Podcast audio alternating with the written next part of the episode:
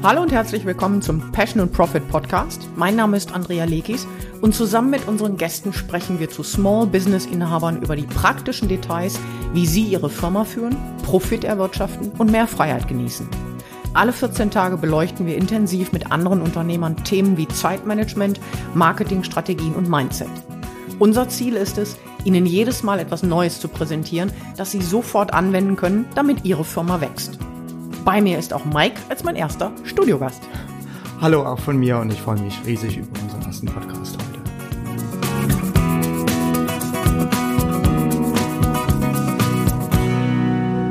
Heute geht es um ein Thema, das Sie alle kennen. Alle, da bin ich mir absolut sicher. Vielleicht nicht acht Stunden am Tag und sieben, Wo äh, sieben Tage die Woche, also rund um die Uhr, aber doch ziemlich oft. Und die Rede ist von Überforderung oder amerikanisch, englisch, overwhelm. Also diesem Gefühl, dass uns die Arbeit schlicht und ergreifend über den Kopf wächst und zwar vollkommen egal, wie viele Stunden wir arbeiten. Und zwar manchmal so sehr, dass wir uns direkt nach dem Aufstehen gleich wieder hinlegen wollen. Oder gar nicht erst aufstehen. es ist das Gefühl, dass egal wie sehr wir uns anstrengen, wir überhaupt keine Chance haben, alle unsere Aufgaben auf unserer To-Do-Liste erledigen zu können. Und sehr viel schlimmer, nicht das Gefühl zu haben, die Fäden unserer Firma wirklich in der Hand zu halten. Und der Punkt ist, Tipps zu Produktivität gibt's im Netz ja genug. Bleibt die Frage, warum helfen diese Tipps nicht? Und wir beleuchten heute, was der eigentliche Grund für diese Überforderung ist und was passieren muss, um das Gefühl von Kontrolle über seine Arbeit wieder zu erlangen. Und die Frage ist, warum können wir, also Mike und ich, dazu eine Menge sagen?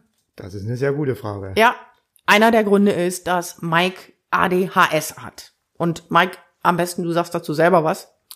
Ja, ich will jetzt hier an dieser Stelle gar nicht so tief darauf äh, einsteigen, aber ein Aspekt bei ADS ist halt, dass die äh, Grenze zwischen gähnender Langeweile und zwischen Überforderung, die fast schon an Panik grenzt, extrem schmal ist. Das oh ja. heißt, in einem Moment fühlt man sich, oh, was habe ich denn heute zu tun? Und dann sucht man sich die ganzen Sachen raus, nur um im nächsten Moment festzustellen, um Gottes Willen, wie soll ich das alles schaffen?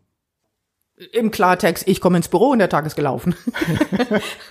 ähm, der Punkt ist, dass als Unternehmer wir extrem viele Ideen entwickeln müssen. Und ADHS hat den Vorteil, dass sehr viele Ideen immer im Kopf herumschwören. Die Herausforderung als Unternehmer ist aber, dass keine dieser Ideen mir irgendetwas nützt, wenn ich sie nie so umsetze, dass sie mir Geld bringen. Genau, das ist der Punkt, ja. Ja, da, ne, das ist der Punkt. Und die meisten sagen ja, wieso, das kenne ich doch auch und ich habe kein ADS. Ganz genau, das kennen sie auch. Deshalb sind unsere Strategien, die wir im Laufe der Jahre erarbeitet haben, und Mike und ich arbeiten schon seit über zehn Jahren zusammen, eben ziemlich gut geeignet, sozusagen, wie nennen wir das immer, die PS auf die Straße zu bringen. Ganz genau. Und was wir Ihnen heute zeigen, sind fünf Bereiche, die Ihnen am schnellsten dabei helfen, das Gefühl von Überforderung zu beenden und wir machen das so, dass wir zuerst das Problem beleuchten und dann nennen wir die Strategie, die dahinter steckt und nennen natürlich konkrete Tipps, wie Sie vorgehen können. Das Problem Nummer eins lautet Selbstzweifel. Das heißt, Überforderung verbirgt sich immer hinter der Maske von Zweifel. Wir bezweifeln, dass wir einen Punkt auf unserer To-Do-Liste tatsächlich tun können. Wir bezweifeln, dass wir smart genug sind. Wir zweifeln an unseren Kenntnissen, an unseren Fähigkeiten. Und das ist insbesondere dann der Fall, wenn es sich um kreative Aufgaben handelt. Also wenn wir äh, den Text für die Homepage schreiben sollen, den Text für einen Blogartikel, den Text für ein Angebot, ähm, etc. Wenn wir ein, eine Idee für einen Podcast umsetzen sollen, wenn technische Kenntnisse dann noch dazukommen.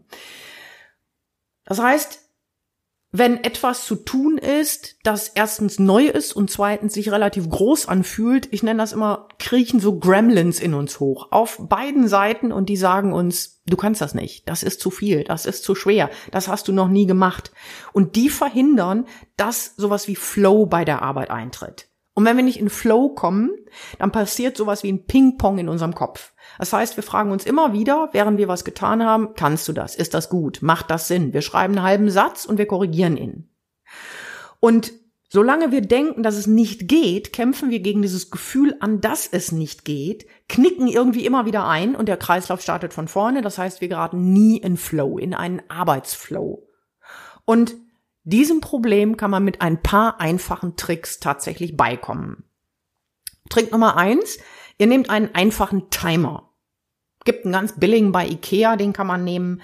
Und man kann auch einen aus dem Internet nehmen und den stellt man auf ein bestimmtes Zeitintervall. Für Mike funktionieren, sag mal, was sind deine Zeitintervalle, in denen du arbeitest? Also ich habe für mich äh, eine Zeit lang experimentiert und ich habe rausgefunden, dass für mich der optimale Sweet Spot so ist 25 Minuten, was äh, erstaunlicherweise auch konform geht mit der Pomodoro-Technik, die ah. ja sagt, oh, stell dir einen Timer auf 25 Minuten und dann mach eine kurze Pause und dann nimmst du die nächsten 25 Minuten. Okay. Ja ich habe gute Erfahrungen damit gemacht, die Zeitspanne etwas länger zu stellen für mich. Also das liegt bei mir so zwischen 40 und 50 Minuten. Das kommt aber bei mir auch sehr stark von oder hängt von den Aufgaben ab, die ich tue. Ja, und wie sehr die Zeitspanne schwanken kann, äh, mir fällt dazu ein Beispiel von Eugene Schwartz, der hm. Autor des Buches Breakthrough Advertising, der hat nämlich in 33 Minuten Jumps gearbeitet. Also der hat rausgefunden, dass seine optimale Zeitspanne 33 Minuten sind. War das nicht so, dass der das sogar in Vorträgen gemacht hat, nach 33 Minuten einfach mal eine Pause einlegte und ging? das weiß ich nicht. Doch, ernsthaft, ich habe was darüber gelesen. Und die Leute wussten es nicht und saßen da und fragten sich, ist das jetzt hier zu Ende? Ja. Okay, ähm, in dieser Zeitspanne, die also man für sich selber festlegt, arbeitet man. Also Facebook kommt runter, kein Social Media, keine Benachrichtigungen, kein gar nichts. Telefon ist tabu, die Tür ist zu und man arbeitet konzentriert an einer bestimmten Aufgabe. Und dann klingelt dieser Wecker, den Ton bitte nicht zu radikal einstellen, weil sonst gerade äh, sonst sonst wacht ihr aus dem Tiefschlaf. Und dann macht man eine kurze Pause. Ja. Ich bevorzuge beispielsweise einfach mal in die Küche zu gehen, mir ein Glas Wasser zu holen, aufzustehen. Irgendetwas anderes zu machen, ja. Ja. Auch so zwei, drei Minuten Meditation zwischendrin ist auch was Gutes, um runterzukommen, um sich wieder neu zu sammeln. Ähm, was ich noch mache, damit die Zeit gut läuft, ist, ich nehme mir einen Noise Cancelling Kopfhörer Ah, ja, da ja. kommst du mir fast zuvor. Ja, absolut. Okay, Entschuldigung, nein, das nein, wusste ich nicht. Nein, nein, ist wunderbar. Ja. Nein, ist doch ähm, gut. Also ich nehme einen äh, Noise Cancelling Kopfhörer, also einen Kopfhörer, der Umgebungsgeräusche stark abschwächt. Ähm, da kann dann auch mal draußen ein Rasenmäher laufen, das fällt dann nicht mehr so ins Gewicht. Und ich spiele mir dazu auch noch eine ruhige Hintergrundmusik ein. Ich bevorzuge dazu ähm, Naturgeräusche, wie zum Beispiel das Meeresrauschen oder ein verregneter Wald oder so etwas in dieser Art und Weise. Und das stelle ich mir durchaus ein bisschen lauter. Aber dann merke ich, äh, ich fühle mich wie in so einer Raumkapsel, so komplett abgeschottet von der Umwelt. Und wann immer ich das mache oder wann immer ich daran denke, das mhm. zu machen, merke ich, wie ich praktisch sehr schnell innerhalb von eins, zwei Minuten in diesen Flow komme, in diese Arbeit reinkomme. Absolut. Also ich denke, das mit der Raumkapsel trifft es schön. Interessanterweise, ich habe gerade gestern äh, im Coaching mit einer ähm, Klientin darüber gesprochen, die mir gesagt hat, sie konnte sich überhaupt nicht vorstellen, dass das für sie geeignet ist, insbesondere nicht bei Musik zu arbeiten. Und das ist natürlich eine spezielle Musik, die man dort benutzt. Also ich würde also nicht. ja, und Eminem, glaube ich, ist auch nicht so der Bringer bei der Arbeit. Das ist wirklich, das ist ein bisschen wie so eine meditative Musik. Ja. Und die sagte mir, dass sie extreme Bursts von Produktivität damit erlebt hat. Mhm. Ich möchte allerdings dazu sagen, diese Noise Cancelling Kopfhörer sind nicht ganz billig. Ja, der aber man sollte da schon auf ein gutes Modell achten. Ja, ja. Also Sennheiser und Bose, die bieten da die besten Modelle meines, meiner Erfahrung nach. Absolut, ja. ja. Also Mana hat, äh, hat sich da den von Bose gekauft, hat den jetzt zwei Wochen getestet, ist super glücklich damit. Und die kosten zwischen, ich glaube, 300 und 330 Euro. Der Punkt ist allerdings für mich folgender. Ich bin Unternehmerin, jede einzelne Stunde, die ich nicht arbeiten kann, ist ein Problem. Mhm, ja? genau. Und sogar für Menschen, die im Büro sind und nicht eine ideale Umgebung haben oder sprich schallschutzgedämmte Wände, na, ist jeder Euro, den sie dadurch mehr verdienen, ist barer Umsatz. Ja, so sehen wir das. Jetzt ist die Frage, wie viele, erzähl mal aus deinen Erfahrungen, Mike, wie viele Zeitintervalle arbeitest du damit? Ähm, das hängt stark von der Arbeit ab. Also äh, ist es so, dass ich dort in der Regel zwei, drei dieser Intervalle hintereinander am Stück arbeite, mit jeweils kurzen Pausen dazwischen und dann mache ich eine etwas längere Pause. Ähm, es ist auch so, dass ich nicht den ganzen Tag die Kopfhörer aufhaben kann, weil irgendwann ja wird's halt warm an den Ohren oder man hält irgendwann den Druck nicht dann dann dann nicht mehr aus. Ähm, ich merke, dass wenn ich so da zwischen sechs und acht dieser Einheiten am Tag schaffe, ich schon extrem produktiv bin. Und genau das ist, äh, das ist, glaube ich, auch das hier, worum es geht, dass man äh, zwei, drei Stunden hochproduktiv arbeitet an Dingen, die tatsächlich Umsatz bringt und äh, damit halt schon ein ganzes Stück vorankommt. Ja, man muss nicht acht Stunden am Stück arbeiten, um voranzukommen oder produktiv arbeiten, um voranzukommen. Das geht auch gar nicht. Absolut, ja. absolut ich mag daran ganz besonders, dass ähm, für mich diese, dieser, dieser Zweifel, dieser Gremlin, der immer auf der Schulter sitzt. Und zwar egal, wie, wie oft man schon eine Sache gemacht hat. Also diese Frage, ist das gut genug, dass die eben so lange unterbrochen wird, bis da etwas entstanden ist, das dann aber so weit ist, dass man sagt, nee, das ist brauchbar, hier kann ich weitermachen. Ja, für mich ist auch ein ganz wesentlicher Aspekt bei diesen Zeitintervallen, weil heute geht ja um das Thema auch Überfrachtung. Mm, wenn ich eine etwas größere oder schwierige Aufgabe vor mir, hat, äh, vor mir habe, wie beispielsweise etwas zu schreiben, und du bist ja bei uns eher die Schreiberin, hm. ja, also Schreiben ist nicht ganz so äh, meine Hauptaufgabe, deshalb fällt mir das auch etwas schwieriger, da reinzukommen. Aber wenn ich diese Kopfhörer mir aufsetze und sage, 25 Minuten mache ich das jetzt, dann ist für mich auch im Gehirn die Schwelle so mhm. klein, dass ich jetzt nicht gleich einen ganzen Artikel rausfeuern mhm. muss, sondern dass es nur einfach nur darum geht, jetzt 25 Minuten zu schreiben. Und dann frage ich mich selber, schaffe ich das? Schaffe ich 25 Minuten äh, hier was zu schreiben? Schaffe ich es 25 Minuten, mich an dieses Angebot zu setzen? Schaffe ich es 25 Minuten, diesen Webcast vorzubereiten? Mhm. Und die Antwort ist eigentlich immer ja. Und äh, das Schöne ist ja daran, wenn ich dann einmal in dem Tun drinne bin, Mhm. Das Gehirn akzeptiert ja nicht, dass wir etwas angefangen haben und es dann nicht fortsetzen, ja. Dann kommt der Rest von ganz alleine und das fällt das Fortfahren ganz alleine und mit der Arbeit daran fallen auch diese Selbstzweifel ja. weg, ja, weil man in diesen Flow kommt und sich eigentlich nur noch auf die Arbeit konzentriert und alles andere wird ausgeblendet. Ja, wir haben gleich noch einen Punkt, wo wir etwas mehr darauf eingehen, du okay. erinnerst dich. Ähm, aber ich glaube, das, was du hier meinst, ist der Zeigarnik-Effekt diese Geschichte, die ähm, ja die ganzen Shows auch benutzen, indem sie einen Cliffhanger einbauen, ja. wo das Gehirn einfach das vervollständigen will. Ja. Von mir noch eine, eine Anmerkung. Das, das Allerinteressanteste für mich war, als ich angefangen habe, mit dieser Technik zu arbeiten, zu sehen, wie schnell Zeit vergeht. Mhm. Zeit ist das Wichtigste, was wir als Unternehmer haben. Und die Schwierigkeit ist immer, dass wir sie optimal nutzen müssen. Und dadurch hat Zeit einen solchen Rahmen bekommen, dass ich meine Zeit sehr viel wertvoller schätze und eben weniger verplempere. Mhm. Hm?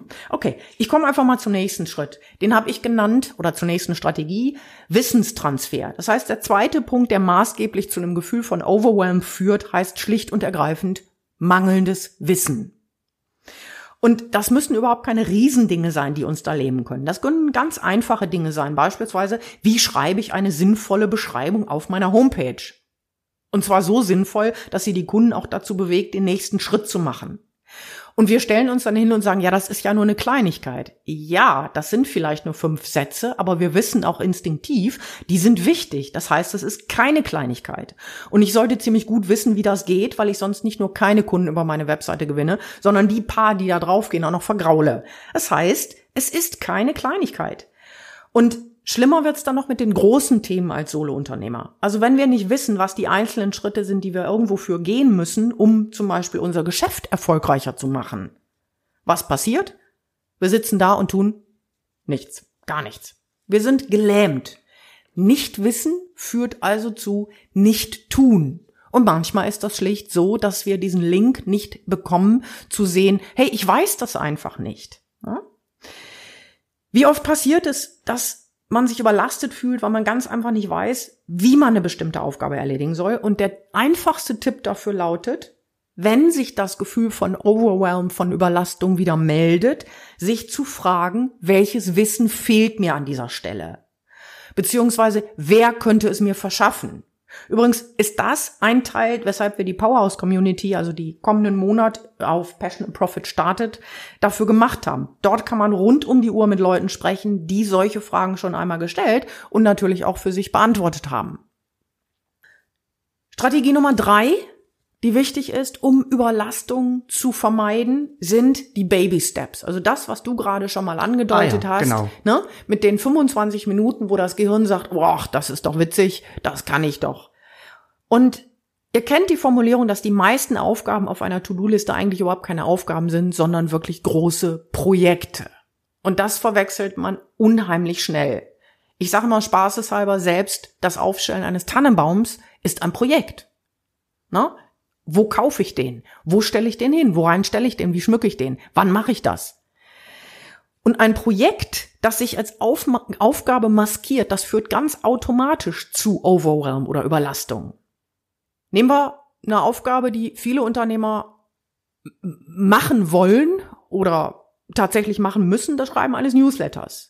Das ist ganz klar ein Projekt. Ich muss mir ein Thema überlegen. Ich muss die Betreffzeile schreiben. Schwierige Aufgabe. Ich muss den eigentlichen Bodytext erstellen. Ich muss es in die Newsletter-Software stellen. Eventuell Werbung mit hinzunehmen. Ich muss auf einen passenden Artikel verlinken. Und ganz schnell ist aus einer kleinen Aufgabe Newsletter schreiben eine Riesensache geworden und mein Gehirn sagt, no, not today. Das machen wir andermal das ist sowas, ich nenne das ein Wolf, äh, ja, ein Wolf im Schafspelz, der uns heimlich zuwispert, das ist zu riesig, das lassen wir mal. Und die Tipps, die es dazu gibt, die gebe ich gerne an dich weiter, weil dafür bist du der absolute Spezialist. Und ich wette, Erinnerst du dich noch? Und ich wette, du meinst das Thema Checklisten. Yes. Ja, genau. Also, wie gesagt, die Aufgaben wie Newsletter schreiben oder Aufgaben auch wie ein Angebot schreiben, wie die Steuererklärung machen, das sind eigentlich nicht Aufgaben, sondern das sind getarnte Projekte, die aus vielerlei Aufgaben, aus vielen Einzelaufgaben bestehen. Und um das vernünftig abhandeln zu können, helfen Checklisten. Warum ist das so? Nun, ganz einfach. Checklisten bieten eine Art vorgefertigtes Skript. Ja, und ich muss diesen Sachen nur folgen, um mich dann in diesem Mini-Projekt von Schritt zu Schritt zu hangeln.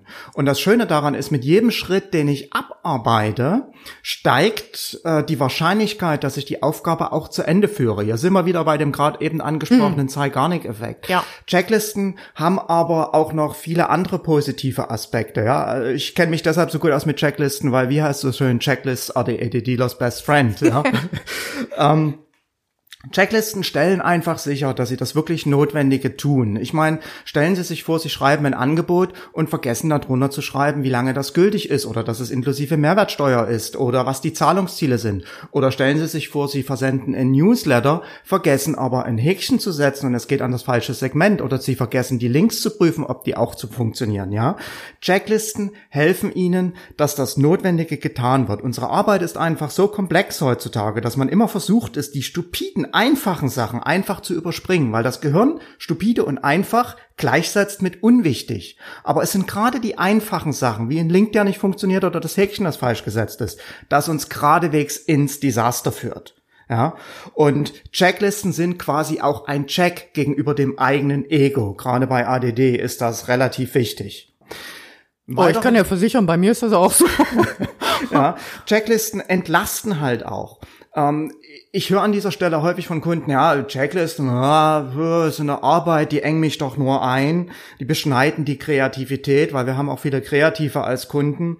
Nun, dem ist nicht so. Äh, es gibt dann ein, ein sehr gutes Buch genau zu diesem Thema, das Checklist Manifesto von äh, ich hatte mir hier aufgeschrieben, kann es aber nicht mehr lesen. Äh, Atal Gawande. Ich stelle den Link einfach mit zur Verfügung, so dass ja. man sich da das Buch anschauen ja. kann. Also das Checklist-Manifesto. Und der erzählt dort eine ganz interessante Story. Ähm, der Dr. Gawande ist eigentlich Chirurg und der hat das vor dem Hintergrund, vor dem medizinischen Hintergrund geschrieben, dieses Buch. Und äh, deshalb drehen sich viele Beispiele auch ähm, um Szenen im, im Operationssaal.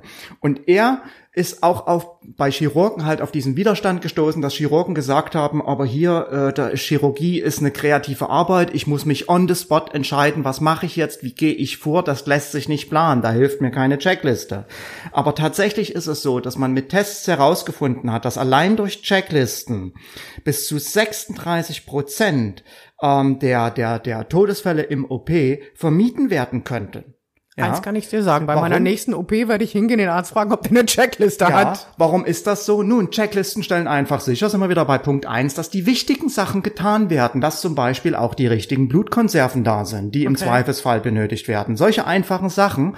Und damit helfen Checklisten, einen von diesem gedanklichen Ballast zu befreien, ja, wo man sich immer im Hinterkopf fragt, oh, habe ich jetzt an alles gedacht? Muss ich noch das machen? Oder wie ist das damit? Diese ganze Arbeit wird aus dem Gehirn äh, wird vom Gehirn äh, weggenommen, was heißt, da ist eine Entlastung da und diese Entlastung sorgt dafür, dass man eben gerade mehr Raum bekommt für Kreativität. Das heißt, Checklisten verhindern nicht Kreativität, Checklisten fördern Kreativität. Ja, mhm. und gerade beim Thema Overwhelm Angebot schreiben, E-Mail schreiben, helfen Checklisten, diese, dieses Gefühl von Überlastung zu, zu, zu minimieren. Checklisten fördern auch die eigene Disziplin, stelle ich immer wieder fest, weil dieses einfache äh, Abhaken ist ja eigentlich eine einfache Ja-Nein-Antwort und dem ist ganz leicht zu folgen. Jedes Kind kann das, jeder Fünftklässler kann das. Und weil das so einfach ist und weil das so konkret ist, steigt halt die Wahrscheinlichkeit, dass man halt die Sachen auch tatsächlich fertigstellt. Mhm. Denn mit jedem Häkchen will man weitere Häkchen machen. Sie, Sie kennen das vielleicht von dem Stempeln beim Friseur. Ja, irgendwann will man die Stempelkarte halt auch voll haben. Checklisten ganz klar, sparen Zeit. Ich höre ja oft, aber die Checklisten zu erstellen dauert das lang, doch lange und wenn ich die Checkliste daneben liegen habe und abarbeiten muss, das ist mhm. doch alles mehr Zeit, die ich da verbrauche. Hm, wenn man das so betrachtet, ja, dann ist es tatsächlich etwas mehr Zeit. Aber dadurch, dass da Fehler vermieden werden, verhindert man, dass man ständig irgendwo Brände löschen muss.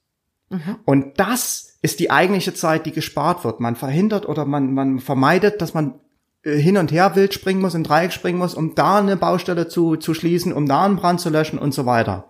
Ja, das heißt, Checklisten sparen äh, äh, extrem Zeit und was wir halt auch gerade merken, dank Checklisten wird das Delegieren von Arbeiten leichter. Das heißt, man kann genau rausgeben, hier formatiere mir bitte einen Blogbeitrag und formatiere mir den bitte so und so, wie wir das hier in der Checkliste beschrieben haben. Ja, äh, die Kommunikation mit ähm, virtuellen Assistenten oder Mitarbeitern wird viel einfacher dank Checklisten und auch das spart natürlich Zeit und sorgt dafür, dass ich mich im Endeffekt nicht so überlastet fühle. Und das vielleicht zum Hintergrund, wie das praktisch abläuft. Wir haben Checklisten in Trello abgebildet. Das heißt, unser Pro Projektmanagement findet in Trello statt. Und dort gibt es einzelne sogenannte Boards für bestimmte Aufgaben. Nehmen wir mal das Thema, was der Mike gerade genannt hat. Ähm, da gibt es dann ein Board für äh, die, die äh, Blogartikel. Und dort ist eingepflegt, dort ist hinterlegt eine Checkliste für den Mitarbeiter, der diese Arbeit hat. Und der kann dann dort nachschauen, weil der natürlich nicht auswendig rezitieren kann, wie denn das bei uns zu gehen hat. Oder sehr gutes Beispiel ist auch das Thema Website Maintenance. Also wann, in welchen Abständen muss was geprüft werden, um die Leistungsfähigkeit und Fehlerfreiheit der Webseite zu garantieren. Das ist dann wie so eine, ich stelle mir das vor wie in so einem Cockpit. Oder das ist vielleicht ein gute, äh, gutes Bild wie in einem Cockpit, wo man vor dem Start sagt, check, check, check, Systeme laufen, fertig, fertig, fertig, fehlerfrei, alles in Ordnung. Ja, übrigens ganz interessante Geschichte. Äh, das Thema Checklisten ist in der Industrie äh, gerade aus dem Cockpit so interessant geworden. Ja, früher das heißt, in den 30er Jahren hat man Flugzeuge geflogen ohne Checklisten. Da gab's nicht diese Sachen, die heute so äh, abgehakt werden mussten. Und jeder Pilot konnte sich da reinsetzen, konnte ein paar Hebel klicken und dann konnte er abheben. Aber vor dem Zweiten Weltkrieg oder im Zweiten Weltkrieg hat Boeing einen neuen Bombertyp entwickelt, der sehr komplexe Anforderungen an einen Piloten äh, stellte. Und bei den ersten Tests gab's halt auch Abstürze, weil die Piloten nicht an alles gedacht haben. Und Klar. da ist Boeing auf die Idee gekommen, okay, hier sind ein paar Sachen speziell bei unserem Flieger, hier gibt's ein paar Sachen zu beachten mit den Landeklappen, äh, das war speziell, glaube ich. Und da hat man Checklisten erstellt. Die Piloten mussten zunächst bei jedem Start diese Checkliste abarbeiten. Und so hat man dort Unfälle vermieden. Und das hat sich so bewährt, dass das schließlich dann irgendwann in der gesamten Luftfahrt äh, Einzug gehalten hat und seit, äh, ich glaube, Anfang der 40er Jahre äh, dann auch Standard geworden ist. Ja, und das Interessante ist, dass man mit Checklisten, also A, seine Firma steuern kann. Das heißt, Wachstum ist möglich darüber, dass man nur dadurch, dass man eine Aufgabe beschreibt, sie auch outsourcen kann. Woher soll ein anderer, ein externer Mitarbeiter, egal ob fest oder frei, wissen, wie er die Aufgabe machen soll, wenn er dafür nicht eine Beschreibung hat? Zum Zweiten ist es aber auch sowas wie ein Qualitätsmanagement oder die, die, die Qualitätssicherung. Denn es besteht insbesondere die Gefahr, dass wenn man eine Aufgabe schon öfter gemacht hat, man irgendwie instinktiv denkt, ach Quatsch, das kann ich ja.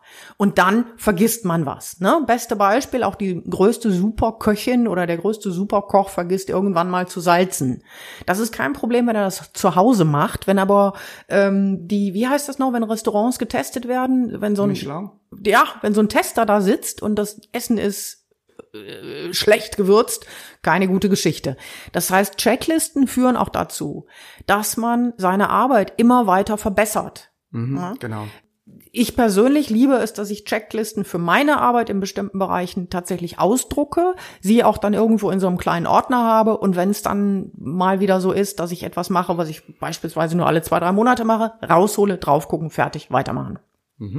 Apropos weitermachen. Ich bin damit beim vierten Punkt angelangt. Beim nächsten Schritt. Den habe ich genannt Überblick. Und ein Grund, warum sich Overwhelm einfindet, ist schlicht und ergreifend fehlender Überblick. Das ist eine Sache, die du immer ziemlich brauchst und die du wichtig findest. Ja. Und damit meine ich den Überblick, der wie ein roter Faden in einer Firma agiert. Ein Beispiel, ich habe da ein schönes Beispiel für. Stellen Sie sich vor, Sie wollen einen Garten anlegen. Das ist die Frage, welchen Garten? Einen englischen Garten mit gepflegten Rosenstöcken und feinstem Rasen? Oder einen chinesischen Garten mit Bambussträuchern, einem Wasserlauch, Lauf und Kois im Teich? Oder einen Steingarten mit Sukkulenten?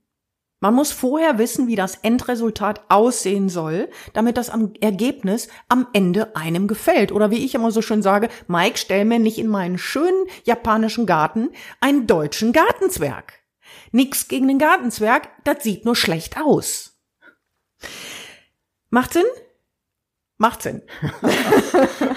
ähm, Ich sollte jetzt irgendwas sagen. das dazu. wäre gut gewesen. Irgendwie sowas, dass ich gar keine Gartenzwerge habe. naja, hm. ähm, you get my point. Der Punkt ist, der, dieses Bild, wie eine Firma aussehen soll, das ist natürlich nicht so, dass man das, man kennt diese, diese fünf Jahrespläne. Es ist vollkommen ausgeschlossen, in voller Blüte zu wissen, was in fünf Jahren ist. In fünf Jahren hat sich die digitale Welt wahrscheinlich um 100 Jahre verändert. So schnell ist das heutzutage. Das geht nicht. Aber es muss klar sein, was für eine Gestalt. Also das Bild mit dem, mit dem Garten sagt es an sich. In welche Richtung will ich gehen? Das hat natürlich mit vielen, vielen, vielen ähm, äh, Punkten zu tun, die da gegeben sein wollen. Die haben mit dem eigenen Lebensstil zu tun. Die haben mit den Kunden zu tun, die man haben will. Die haben damit zu tun, was man verdienen will, wie lange man arbeiten will.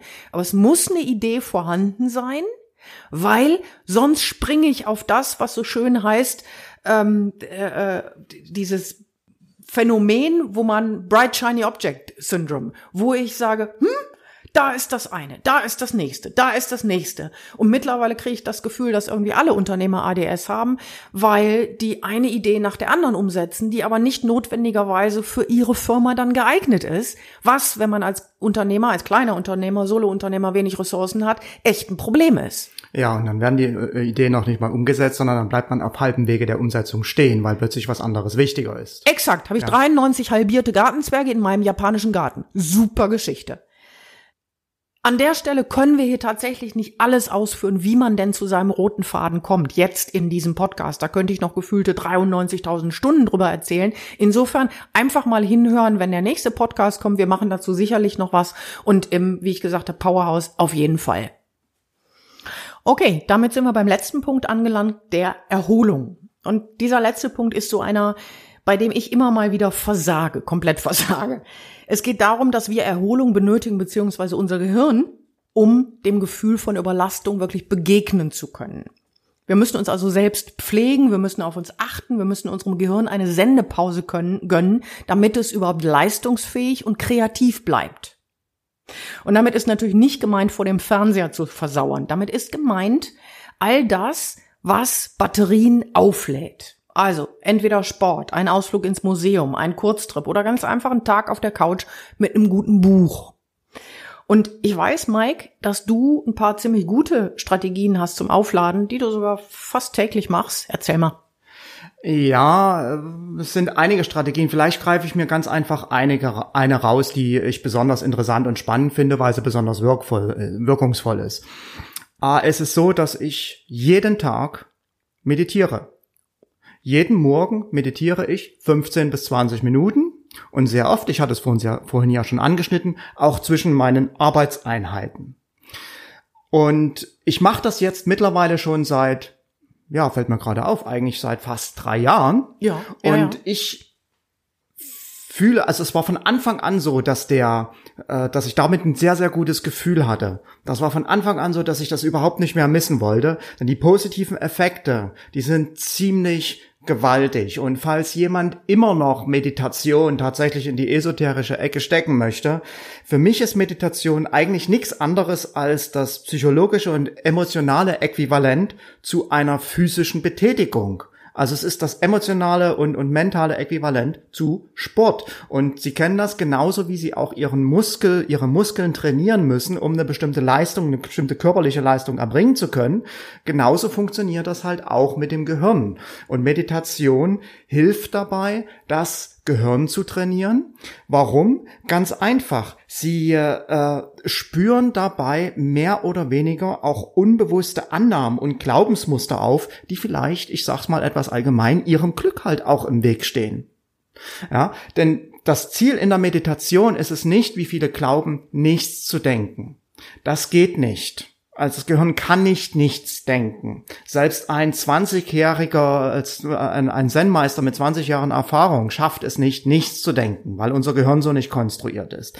Aber um was es geht, ist es, die äh, Gefühle oder die Gedanken, die dabei hochkommen, einfach zuzulassen und einfach als Beobachter sie willkommen zu heißen und vorbeiziehen zu lassen. Und nicht, wie wir das üblicherweise im Alltag tun, ständig zu beurteilen. Was ist denn das? Äh, mag ich das? Finde ich das toll? Oder was ist da? Ja. Und wenn ich das so vorurteilsfrei schaffe, ist ein bisschen Training dabei, dann spüre ich damit halt auch ganz schnell meine eigenen Glaubensmuster auf und entdecke, wo ich mir selber im Weg stehe. Ähm, sie werden mit, mit, mit, mit Meditation auch stressresistenter. Ja, äh, ganz einfach deshalb, weil sie Energie zurückgewinnen. Äh, Energie, die sie vielleicht damit verschwendet haben, Unkontrollierbares zu versuchen zu kontrollieren. Ja, sie gewinnen mit Hilfe von Meditation einen innerlichen Abstand gegenüber den Dingen. Ich sage sie, ich, ich, ich verbrauche hier häufig die Formulierung, sie kaufen sich Zeit. Ähm, denn Meditation hilft ihnen, die Dinge innerlich anders zu reflektieren, beispielsweise auch in einer Konfliktsituation mit äh, einem Partner oder in einer schwierigen Situation mit einem Kunden. Sie kaufen sich selbst Zeit, in der sie die Sache ruhig und vorurteilsfrei betrachten können, sich selber auch ein Stück weit runterregulieren können und dann ganz anders darauf reagieren können, weil sie mehr in der Lage sind, Gefühle und Emotionen, die hochkommen, ziehen zu lassen, anstatt wie es üblich ist, jedes Mal sofort drauf zu reagieren. Und das, was äh, dabei passiert ist, sie, wenn sie auf Gefühle reagieren, sie lassen eigentlich nur ihr eigenes Ego sprechen.